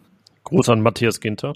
Ja, ja. Ähm, muss man dann gucken. Ich glaube, dass halt äh, wichtig ist, äh, Stre Stressresistenz ist, glaube ich, das Thema. Also der FC ist eine Mannschaft, die egal wie es steht, egal ähm, wie in welcher Minute das Spiel ist, ähm, sehr gerne den Gegner unter Druck setzt, unter Stress setzt. Also nicht nicht zwingend, dass man jetzt im gegnerischen 16er mit drei Mann anläuft, sondern auch äh, den Gegner mal kommen lässt und dann im, im, im ja, für Mittellinie zupackt. Ähm, eine sehr robuste Mannschaft. Also ich glaube, beide Innenverteidiger über, über 1,90, ähm, trotzdem relativ gut bei Fuß und in den Zweikämpfen zupackend. Fußballerisch deutlich mit, mit Luft nach oben. Ich glaube, was Torgefahr anbetrifft, ähm, konzentriert sich da sehr vieles auf Anthony Modest. Ähm, hat Steffen Baumgart auch vor dem, vor dem Mainz-Spiel äh, moniert, was dann ja auch direkt umgesetzt wurde mit drei anderen Torschützen. Ähm, ansonsten glaube ich tatsächlich, dass für Gladbach darauf ankommt, die Außenbahn zu schließen. Wenn man es schafft, dass äh, nicht 60 Flanken im Spiel in den 16er segeln, ähm, ist alles gut. Ich glaube, ähm, wenn man sich mal das, das letzte Hinrundenspiel gegen Stuttgart anguckt, da war es ähnlich. Da hat der FC offensiv relativ wenig hinbekommen, was klare Torchancen anbetrifft, hatte aber viele Situationen auf den Außen und irgendwann fällt Anthony Modest ein Ding auf die Rübe und dann knallt's. Ähm, das ist halt so. Und da muss man dann gucken, glaube ich, dass man es schafft, ähm, äh, dass die Außenverteidiger aggressiv zu Werke gehen, dass man es schafft, äh, die Räume außen zu schließen. Äh, wenn man das schafft, ist der FC im letzten Drittel aus meiner Sicht eine Mannschaft, die ja wenig Torgefahr versprüht, was andere Leute anbetrifft. Kurioserweise hat Anthony Modest ja im Hinspiel aber gar nicht getroffen beim, beim 4 zu 1. Das, äh, ich glaube, auch davor hatte Steffen Baumgart gesagt, dass die anderen auch mal treffen müssen. Wie jetzt gegen Mainz. Ja. Vielleicht muss er das einfach jede Woche sagen und dann denken sich die Spieler, oh, ja, oh, ich stimmt, muss Tore stimmt. schießen, nicht nur der Anthony kann. Vielleicht, wer weiß es. Und er, er hat ihn in der 70. darunter genommen. Ich kann mich dran erinnern, äh, da führte der FC 1-0. Es war auch, ähm, nachdem er diesen Schlag abbekommen hatte, gegen äh, Mainz, natürlich gegen Mainz, klar. Da war der Spielplan der gleiche. Und äh, ja, dann gab es zwei Joker-Tore auch von Uth und Anderson. Ähm, aber was jetzt auch, glaube ich, mit Blick aufs Hinspiel nicht untergehen soll, dieser Wahnsinnsfehlpost von Florian Neuhaus natürlich, der Uth da das Tor ermöglicht hat. Das äh, waren ein paar Geschichten aus dem Hinspiel. Ähm, wer sind denn jetzt wenn es halt dann wirklich nicht nur Modest ist, die, ähm, die wichtigsten im Spiel des FC. Du hast äh, Salih Özcan angesprochen, der ähm, ist mir auch erst vor ein paar Wochen aufgefallen, wenn ich ehrlich bin, ja eine Wahnsinnssaison spielt. Äh, Elias Giri, äh, bei dem kennt man das schon länger. Ähm, ja, wer sind da die, auf die es noch zu achten gilt? Ähm, ja, bei Sali muss man immer dazu sagen, hat Steffen Baumgart jetzt äh, einmal ein extra Lob verteilt, was er, glaube ich, selten macht als Einzelspieler und hat gesagt, ähm, aktuell in der Form unverzichtbar, ähm, war in der Woche, vorletzte Woche krank, ähm, kam dann gegen Mainz von der Bank. Ansonsten glaube ich, dass es tatsächlich, ähm, also Jonas Hector sein wird. Also wenn man sieht, wie ballsicher, wie, wie passstark, auch wie, wie gut er sich im Raum bewegt. Das, das kriegt man manchmal gar nicht mit, wenn man nicht extrem auf ihn achtet. Ähm, das Spiel kippt am Samstag im Übrigen nicht nur, weil Salihöcan auf, äh, auf dem Platz steht, sondern auch, weil Jonas Hector dadurch wieder auf die linke Seite geht und damit das Spiel breiter gestaltet, ein bisschen passstärker gestaltet und ähm, ja, das, das ist einfach fußballerisch, also menschlich ein super Typ. Ähm, ich glaube, die Geschichte ähm, kennt, kennt jeder Nationalspieler in die zweite Liga gegangen und, und, und. Ähm, aber einfach ein super Typ und auf dem Platz, glaube ich, der nicht der lauteste Kapitän, nicht der, den man jetzt immer, immer irgendwie aufgrund seiner markanten Worte mitbekommt oder aufgrund seiner, seiner riesigen, auffälligen Aktionen, sondern einer eher der stille Leader im Hintergrund. Und das ist ähm, tatsächlich, glaube ich, so neben dem bis jetzt genannten wirklich der Go-To-Guy auf dem Platz beim FC. Nicht umsonst Kapitän. Ja, wichtig, wichtig für die Kölner sind, glaube ich, auch immer die, die Fans, die eigenen Fans im eigenen Stadion sowieso. Das muss ich ja zugeben, dass die Stimmung im Kölner Stadion wirklich immer sehr klasse ist. Ähm, wenn vorher dann eben äh, die Karneval, Carsten liebt, Karneval, Carsten liebt Karneval auch einfach. Genau, also das ist das Allerwichtigste. Karneval Als Westfale ist er da ganz vorne dabei. Größte im ganzen Leben. Nein, aber die, die Stimmung in Köln ist klasse, aber es werden ja jetzt dann auch viele Kölner nach Gladbach kommen. Ähm, da stellt man sich natürlich die Frage, ähm, wird es mehr Wasserwerfer oder mehr Fans im Stadion geben? Ähm, wie schätzt du das ein? Ich bin da so ein bisschen äh, ähm, mit dem Gedanken unterwegs, dass man jetzt sich zwei Jahre nicht gesehen hat und einiges sich aufgestaut hat. Äh, ich fände es total schade, weil ich glaube, dass das ein richtig richtig tolles Fußball-Derby wird, äh, fußballorientiertes Derby mit äh, zwei ganz unterschiedlichen Mannschaften und, Qualitäten. Und wenn da dann drumherum wieder so ein Zeugs passiert, wäre sehr schade. Was glaubst du? Wie, wie gehen die Kölner? Die sind ja jetzt auch heiß, denke ich mal. Und man darf, glaube ich, das wie Frittenfett dazufügen. Ähm, was, was erwartest du? Äh, ist tatsächlich ein bisschen zu befürchten aus den Gründen, die du genannt hast. Man hat sich halt jetzt auch zwei Jahre nicht gesehen. Ich darf daran erinnern, dass äh, bei, selbst beim Youth League-Spiel der Kölner in, in, in Genk ähm, man die mit Gladbacher Fans befreundet sind, man äh, gewisse Jagdszenen gesehen hat und sowas. Also äh, es steht ein bisschen zu befürchten, dass beide Seiten doch recht übermotiviert zu, zugange gehen werden. Ähm, aber äh, ich hoffe auch, dass, das, dass der Fußball im, im Vordergrund steht, dass die Stimmung klasse sein wird im Stadion. Ähm, ich habe heute gesehen, Gladbach freier Verkauf ähm, der Karten, ähm, noch sehr viel offen, äh, nicht sehr viel, aber einiges offen. Das überrascht mich ein bisschen, weil Gladbach ja jetzt ein bisschen, bisschen wieder besser beisammen ist als äh, zwischenzeitlich im, im Winter. Ähm, aber äh, na klar, ne, also ich, Derby ist immer Derby, ähm, sollte auf dem Platz äh, heiß hergehen und ähm, neben dem Platz geht's manchmal auch heiß her. Ich hoffe, dass diesmal äh, zumindest keine äh, Schädlingsbekämpferanzüge ausgepackt werden an Ostern diesmal. Ist ja nicht Karneval zum Glück. Oh, das ist immer, das stimmt. Jetzt, also letztes Mal war es in gewisser Weise ein Feiertag und jetzt könnte man das mottomäßig auch angehen. Ja, wieder, ich, wieder Auferstehung. Ja. ja, ja. Nee, aber ähm, Spaß beiseite. Also ich glaube schon, dass, dass Ich dachte an Eier legen. Ich war da jetzt gerade nicht so, nicht so christlich unterwegs. dass gewisse, äh, gewisse ähm, Sachen passieren können, dass darauf sollte man sich einstellen, glaube ich, ohne dass ich jetzt genaueres weiß. Also ich weiß, dass in Köln die Leute natürlich heiß sind aufs Derby. Ähm, nicht häufig nicht immer sportlich heiß sind aufs Derby, zumindest nicht fußballerisch heiß aufs Derby sind, weil ähm, jeder, der die Bilanz lesen kann, weiß ja, was da Ambach ist. Das ist einfach so. Ähm, wobei es in den letzten Jahren ja einfach auch geht, was die Bilanz anbetrifft.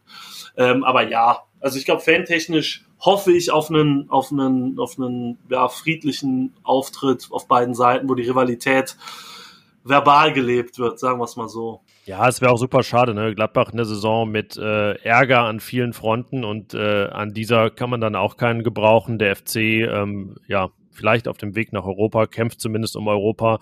Da werden so Negativschlagzeilen auch. Ähm, in diesem Fall sind sie immer besonders unschön. Also deswegen äh, denke ich, können wir da, wenn wir jetzt hier schon sozusagen äh, be beide Lager im weitesten Sinne, also wir als Borussia-Berichterstatter, du auch ja schreibend über den FC beisammen haben, sicherlich äh, aufrufen und appellieren, das Ganze einzig und allein auf dem Platz und wie du gesagt hast, verbal auf den Rängen auszutragen. Das wäre dann eine äh, ja schöne Nebennachricht dieses Spiels, dem du sicherlich äh, sportlich eine gute Nachricht für den FC wünschst und äh, dann wäre die Frage, wie du das in einen entsprechenden Ergebnistipp gießt? Ähm, tatsächlich hoffe ich, dass es ein Punktgewinn werden wird. Ich glaube, mehr ist aktuell ähm, trotz aller Euphorie nicht drin. Der FC ist auswärts bei weitem nicht so gut, wie er zu Hause ist. Ähm, Carsten hat das ja mit den, mit den Fans im Rücken richtig angesprochen. Vielleicht schaffen wir es ein bisschen Heimspielatmosphäre äh, zu erzeugen ähm, am Samstag, aber äh, ein 1-1 wäre cool, ehrlich gesagt, und dann zu Hause nachlegen.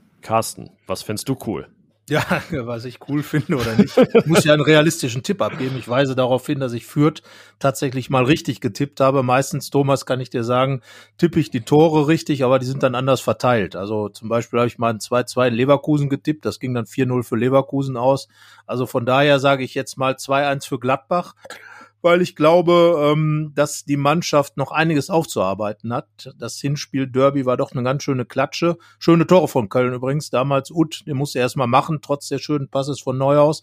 Und auch der Kopfball von Andersen war ja schon eine, ja, musste auch erstmal machen. Ne? Also von daher glaube ich jetzt aber, wird Alassane Player seinen Lauf fortsetzen. Und ich könnte mir vorstellen, dass hinten raus Lars Stindl vielleicht nochmal die Kölner ärgert. Der kann das ja auch ganz gut. Also 2-1 für Gladbach in dem Spiel. Ich glaube auch, dass Borussia einiges wieder gut zu machen hat. Ich habe nur so oft daran geglaubt, dass sie jetzt aber mal liefern und jetzt genau das erfüllen, was man erwartet und was ähm, auch viele oder die, die Fans dann von ihnen verlangen. Ähm, ich gehe es jetzt mal so an, dass ich meinen äh, mangelnden Glauben daran, dass das passieren wird, äh, auch mit dem Ergebnis unter, untermauere und sage, dass der FC 2 zu 1 gewinnt in Gladbach, tatsächlich zum ersten Mal seit 32 Jahren drei Derbys in Folge gewinnt. Und dann lasse ich mir meinetwegen nächste Woche sagen, äh, dass ich hier irgendwen damit getriezt und herausgefordert hätte. Auch das glaube ich nicht, aber dann äh, werde ich es natürlich so drehen. Das kündige ich schon mal an. Das, du tippst das ja nur, weil du davon ausgehst, dass du auf jeden Fall Unrecht Funktioniert hast. Jinxen, wenn man Jinxen will? Das ist die Frage. Ach so, ach du, da, da bin ich. Äh, ich das, das ich, den Gedanken, wirklich. ich finde ihn klug, nur ich weiß nicht, ob das so funktioniert, wenn man das vorher schon will. Aber in welche Richtung wird es dann bestraft? Gewinnt der FC höher oder geht es irgendwie unter? Würde also, ich nehmen, deswegen, aber. Äh, ähm, Deswegen, du, willst, äh, du willst doch ein 1 zu 1. Jetzt sei mal nicht so groß. ich ich sage nicht, dass ich nicht mehr nehmen würde, aber so ein 1-1 ist okay. Alles andere ist natürlich überragend. Ja. Also ich sehe und äh, vernehme hier so viele Strömungen. Ich glaube, dass das Ganze dann wahrscheinlich doch auf dem Rasen entschieden wird und nicht von unseren, äh, weiß ich nicht, hier fast schon metaphysischen Versuchen, das Ganze in die anderen, in gewisse Bahnen zu lenken. Ähm, ja, deswegen äh, bleibt unterm Strich aber die wirklich Vorfreude auf dieses Derby. Ich habe das Hinspiel am Fernseher gesehen, da hatte ich keinen Dienst, Carsten. Wir sind beide im Stadion und im Dienst am Samstag. Für uns beide dann auch das erste Mal. Also ich gehe jetzt mal davon aus, dass noch alle Karten weggehen, was wirklich sehr merkwürdig ist, dass das noch nicht der Fall ist, dass dann auch 54.000 da sein werden. Das gab es äh, genau genommen nicht mal im letzten Spiel vor Corona gegen Dortmund, weil da ja schon einige Heinsberger zu Hause blieben. Das war ja das große Ding damals, dass die gebeten wurden aus, ja, Damals war das noch der Infektionsschutz. Alle, die irgendwie in der Nähe sind, bitte zu Hause bleiben und dann läuft das. Aber äh, tatsächlich war es ja rückblickend da so, dass das ganze Spiel nicht als großer Infektionsherd galt. Und ich weiß ehrlich gesagt gar nicht, wann es dann das letzte Mal bis auf den letzten Platz voll war. Aber Entscheidender ist ja viel anderes. Und zwar, dass das nächste Spiel, was folgte, auch gegen Köln war. Und das war dann das erste Geisterspiel der Bundesliga. Wie ging das nochmal aus, Freunde der Sonne? 2-1 für Gladbach. Genau. Sagte ich ja. also ja. von daher, wenn es so bleibt. Ähm, also wichtig ist mir einfach, dass es ein Fußballspiel ist und äh, die Fans richtig gute Stimmung machen und äh, Spaß an diesem Spiel haben. Und äh, ich glaube, dann haben wir auch alle Spaß am Spiel. Und das kommt dann auch bei den Mannschaften an. Jetzt mal ganz egal, in welche Richtung. Ich glaube, die Kölner werden auch eine ordentliche Unterstützung kriegen, weil freier Verkauf könnte ja auch bedeuten, dass ein paar mehr Kölner vielleicht dann da rein streben. Wir erinnern uns ja an Yannick an Spiele, als hier so viel Gelb-Schwarz im Stadion war und nachher bedröppelt dann nach Hause ging. Äh, in der einen Saison, als Gladbach Dortmund die vorzeitigen Dinge irgendwie versaut hat. Wir gucken mal und äh, hoffen auf ein sportverbundenes Vergnügen, oder? So möge es sein. Frieden, Fußball, weiß nicht. Fritten. Feier, Feier. Fritten, Fritten. ja genau. Fritten. Fett und Fritten.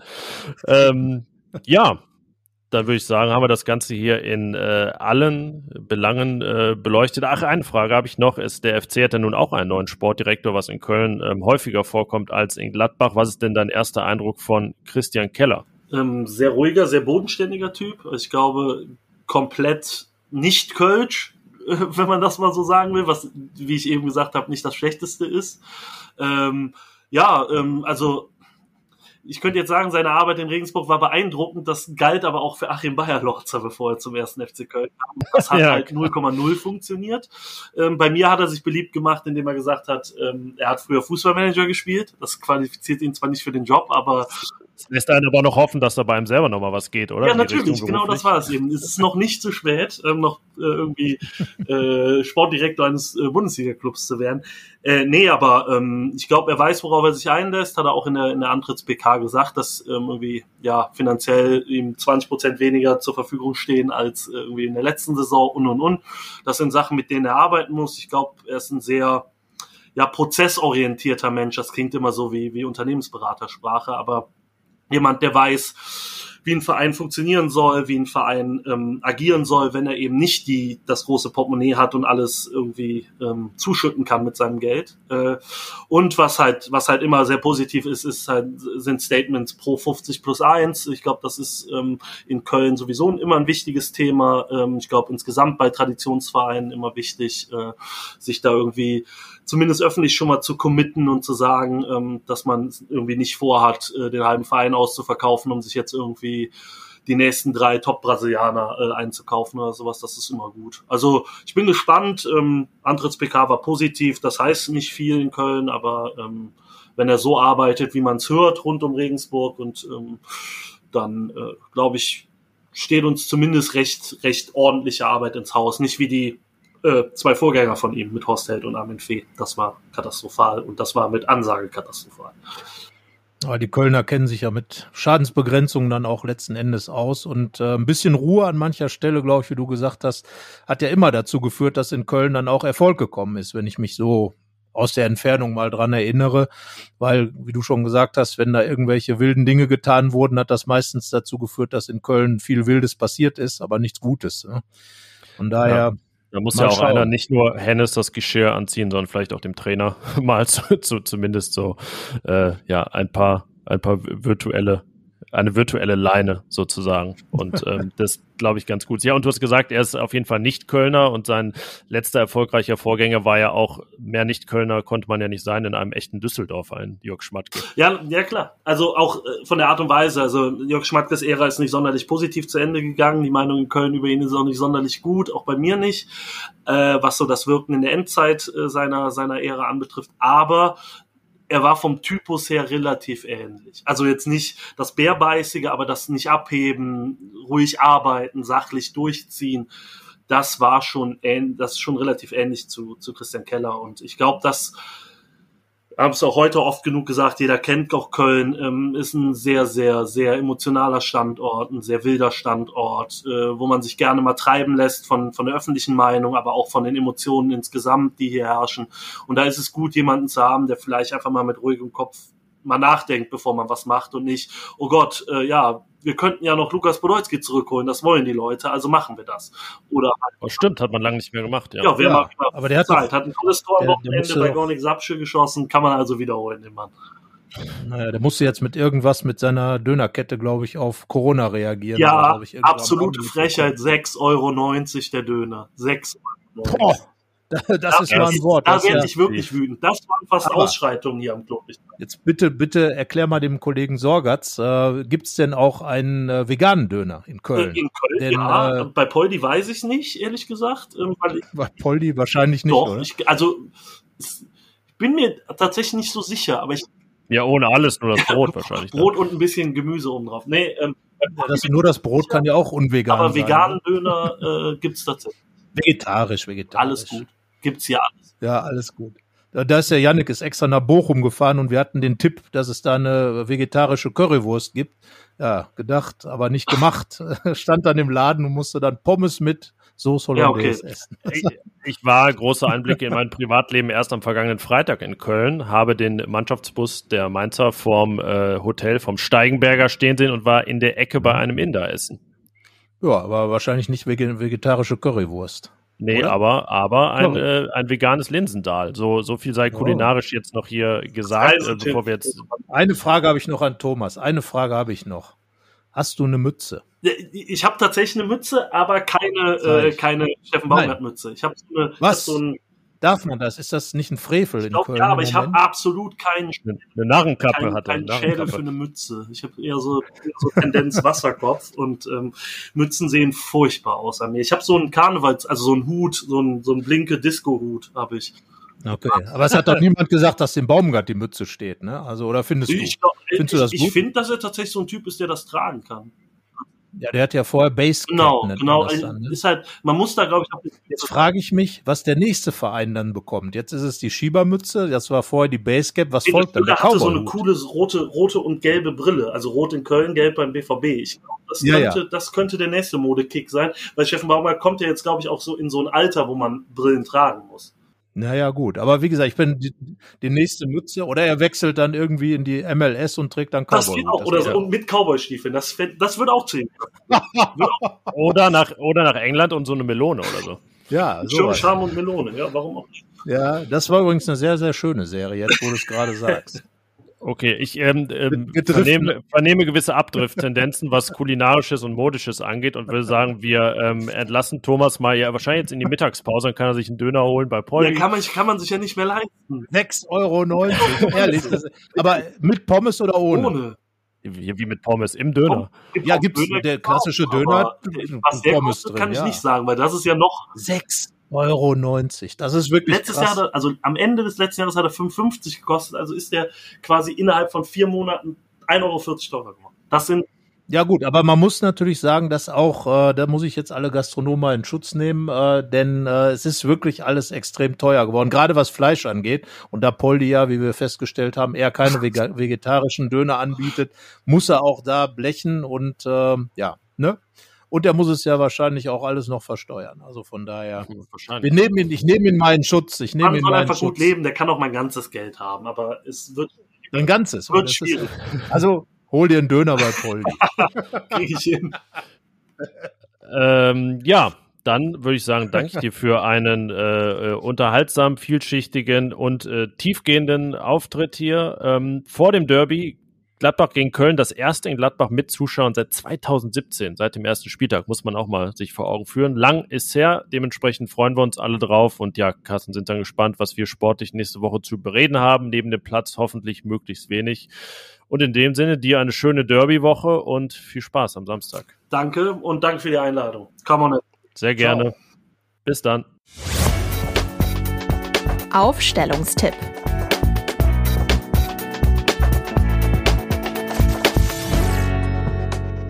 Kulinarischen und cineastischen geht's jetzt zurück zum Sportlichen, zur Aufstellung gegen den ersten FC Köln am Samstag. Ähm, ich habe ja, ich habe Änderungen auf dem Zettel, nicht so viele im Vergleich zum Fürth-Spiel, wo ja übrigens Joe Skelly in der Startelf stand, weil Rami Benzibaini verletzt war. Das war äh, mein Wasserschluck, den ich gerade getrunken habe.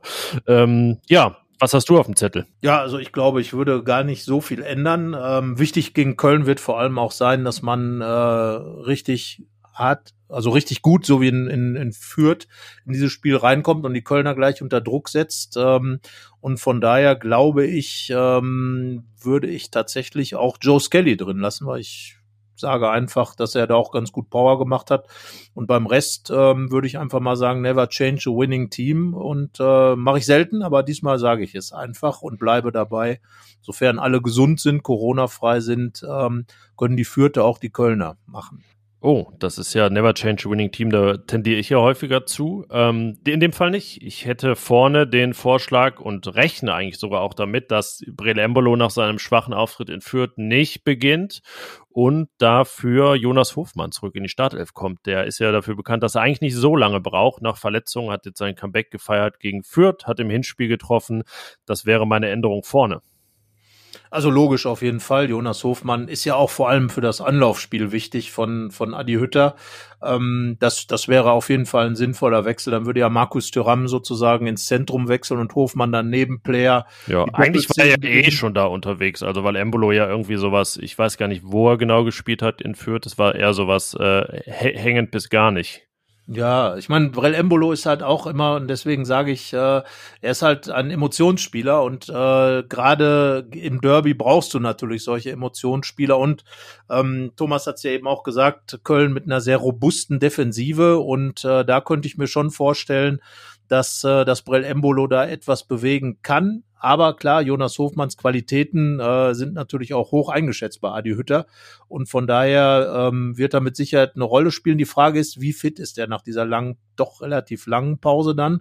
Und äh, ist er vielleicht dann als Joker äh, eher jemand, auf den Adi Hütter dann setzt und äh, lässt die drei da vorne dann nochmal los, wie man so schön sagt, ähm, weil sie ja in der Summe ganz gut funktioniert haben und äh, zuletzt auch bei den Siegen dann ganz einfach gespielt haben. Ähm, Option Hofmann ist da, Option Stindel natürlich auch, hat ja auch schon das eine oder andere Derby-Tor gemacht. Die Option, aber, aber irgendwie habe ich den nicht so groß auf dem Zettel, weil ich das Gefühl habe, so hm, gerade in dem, was sich jetzt die letzten Wochen offensiv auch entwickelt hat, ähm, er dann vielleicht eher ein Hemmnis ist. Ja, also er ist halt ein ganz anderer Spielertyp als die drei. Das könnte dafür, wird aber eher dagegen sprechen in meinen Augen, denn äh, es tendiert ja dahin, wir gehen mal davon aus, äh, dass Adi Hütter dann auch äh, Trainer bleibt. Er hat ja immerhin einen Vertrag bis 2025. Ähm, aber ähm, dass er dann äh, 24, Entschuldigung, äh, bis 2024 den Vertrag, dass er dann aber auch die ähm, genau diese Wucht da vorne ähm, ganz gut zu schätzen weiß, in Verbindung dann möglicherweise mit dem spielstarken Jonas Hofmann und äh, Alassane Player hinter einem Wuchtstürmer. Ja, da wird es schwer für Lars Stindl äh, reinzukommen, weil er das Argument, was ihn natürlich immer mitgetragen hat, Tore, ganz einfach nicht eingebracht hat in dieser Saison. Und von daher der Kapitän so ein bisschen hinten dran, sehe ich genauso. Und dann, wenn gewechselt wird, definitiv eher Jonas Hofmann als Lars Stindl reinkommt. Ja, und äh, du hast ja auch immer das Wort Stindeln geprägt, ähm, das, wenn er da zwischen den Linien unterwegs ist und seine Direktpässe spielt oder auch in die, in die Schnittstellen, das äh, macht ja quasi Alassane Player schon im, im Hütter-Spiel. Play, Playan, Alassane, Alassane oder Playan oder Lasson.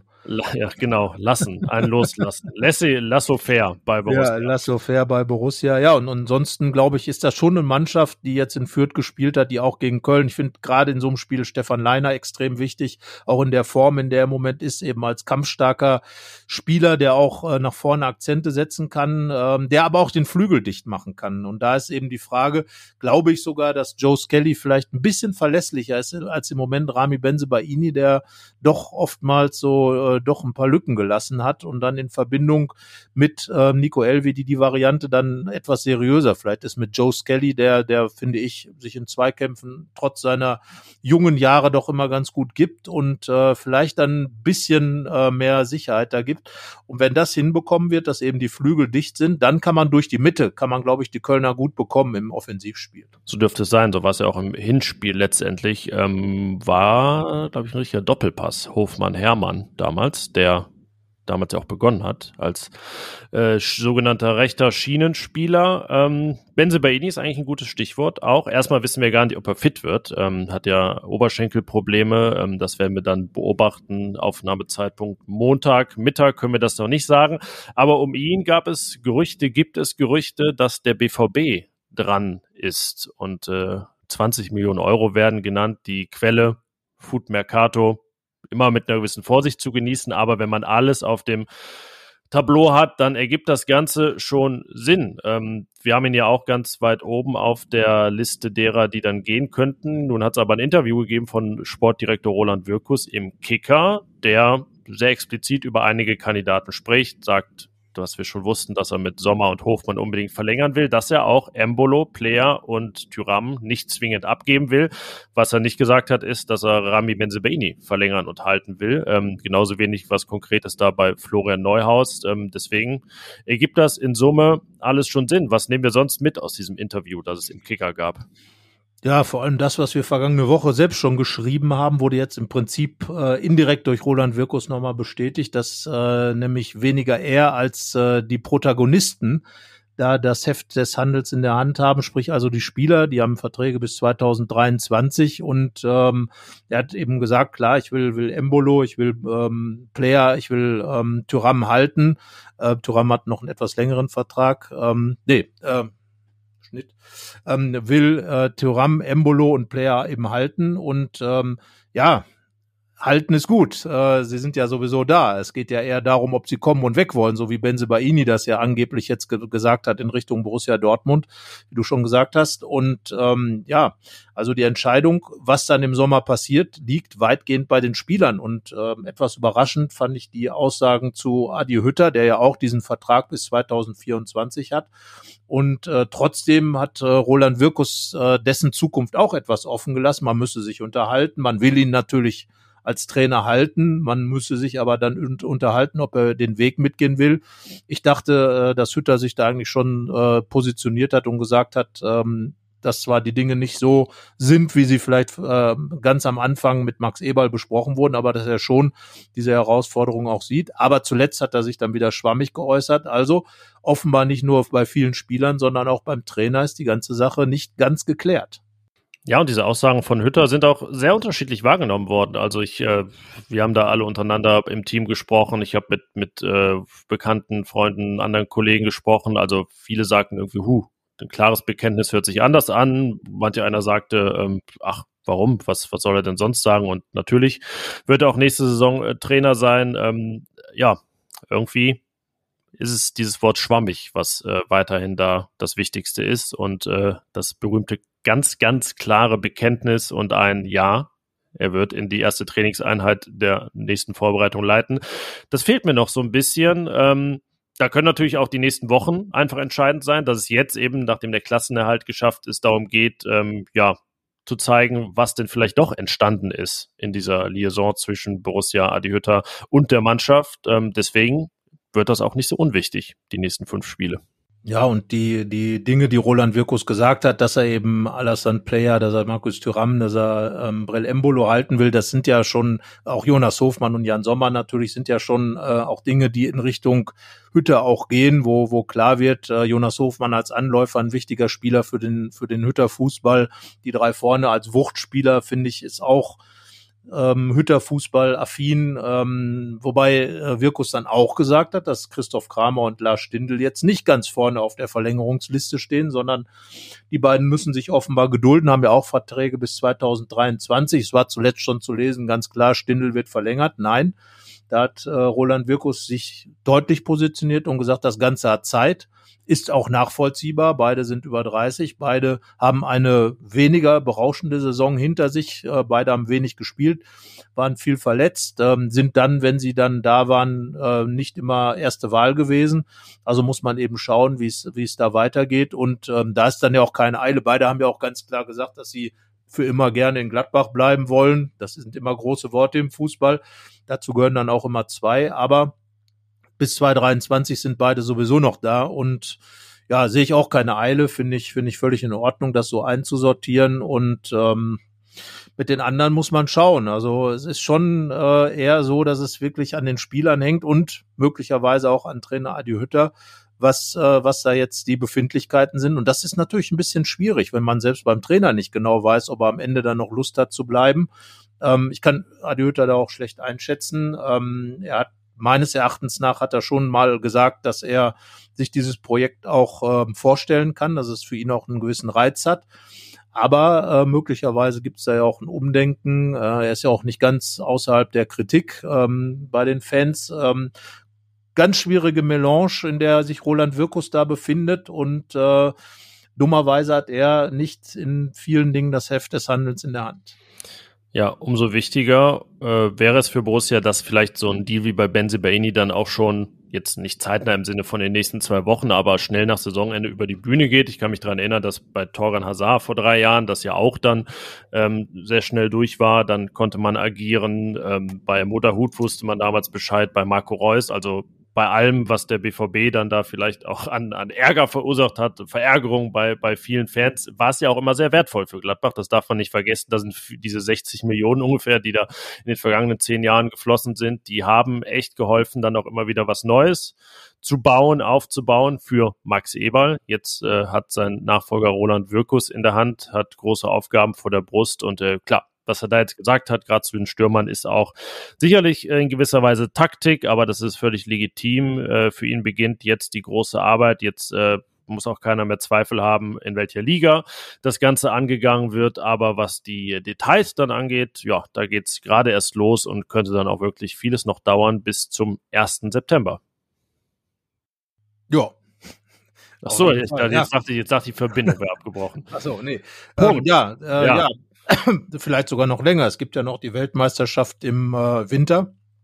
Und der eine oder andere Spieler wird sich möglicherweise auch bis dahin noch äh, Gedanken machen, zumal da ja auch so ein gewisses Domino äh, äh, losgetreten werden kann, wenn dann dort äh, der eine vielleicht geht und dann kommt äh, der andere Borusse vielleicht dort ins Spiel. Also ähm, ich könnte mir schon vorstellen, dass das eine Hängepartie wird in einigen Fällen und äh, dass es gar nicht darum geht, wir wollen. Es so ein, ja, doch, es ist irgendwie so ein Können äh, oder so ein Wollen von Seiten Ronald Wirkus, aber eben auch ein Können.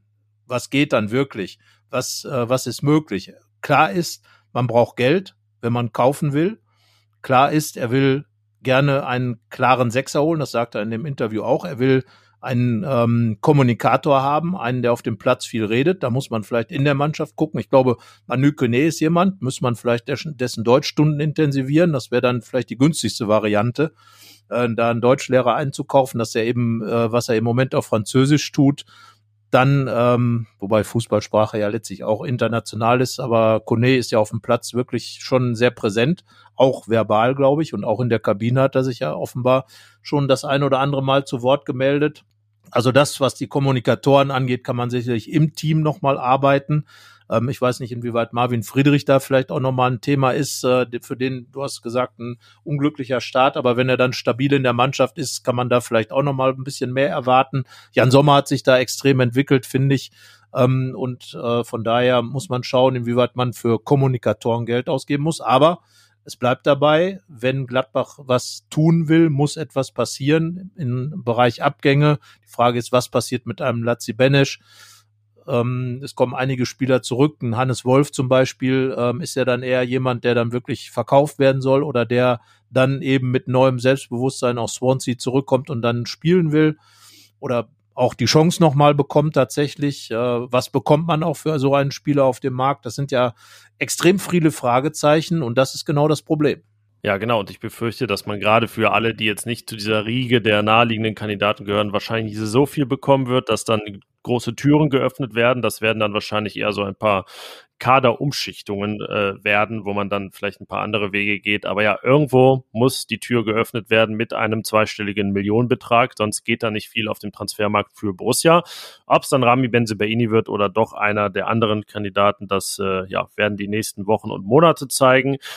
Erstmal ist aber Derby jetzt und äh, es war Fürth und es sind noch fünf Bundesligaspiele und ja, ich glaube auch, wenn erstmal eigentlich Borussia im Niemandsland unterwegs zu sein scheint, gibt es da noch genug, auf das man sich freuen kann und wo man gespannt sein darf in den nächsten Wochen. Ja, definitiv. Also es geht ja, wir haben es ja schon angesprochen, noch um äh, einige Punkte. Und es kommen ja auch noch interessante Gegner. Es kommt noch das Wiedersehen äh, von Adi Hütter in Frankfurt. Da kann ich mir vorstellen, dass das eine ganz heiße Kiste wird. Ähm, da waren ja die letzten Monate für ihn auch nicht gerade sonderlich schön nach, nach seinem Abschied und dem verpassten Europa oder der, der verpassten Champions League.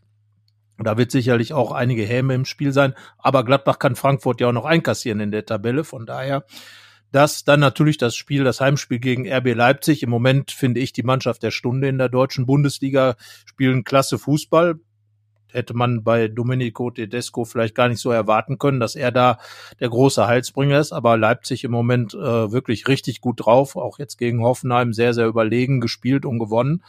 Ja, das sind ja noch Spiele, auf die man sich freuen kann. Zum Schluss dann eben 1899 Hoffenheim, auch immer recht muntere Spiele, weitgehend. Gab auch schon mal torlose Spiele zwischen den beiden, aber meistens zwei fußballorientierte Mannschaften. Natürlich äh, die Reise, die du noch vor dir hast nach Freiburg, möglicherweise nach Wolfsburg äh, die zweite Serie, die Langzeitserie, die endet. Im, ähm, und ja, das, das ist doch wirklich noch einiges drin in, in dieser Saison, auf das man sich fußballerisch freuen kann. Und äh, vielleicht sollte man das als Gladbach-Fan jetzt einfach auch tun. Das große Problem ist, äh, ist weg. Es wird viel gemeckert. Es ist viel gemeckert worden. Und vielleicht jetzt einfach mal äh, zu sagen, guck, wir gucken jetzt mal auf den Fußball, lassen uns vielleicht mal auf die Mannschaft ein und überraschen und ähm, dann vielleicht ein bisschen weniger destruktiv an die Sache herangehen.